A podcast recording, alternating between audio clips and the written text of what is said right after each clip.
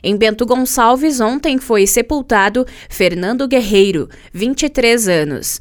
Em Carlos Barbosa, ontem foram sepultados Valmir Carolo, 51 anos, e Terezinha Simonetti Damiani, 81.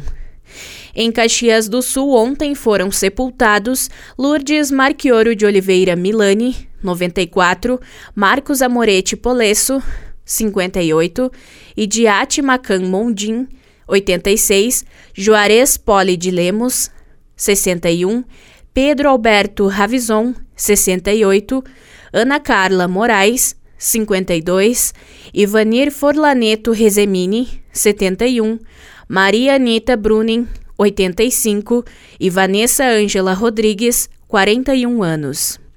Em Farroupilha, ontem foram sepultados Aurora Capinello Zanella, 88 anos, Celina Riedel, 73, Dorilde Potrich, 93 e Terezinha Girardi Spadari, 90 anos.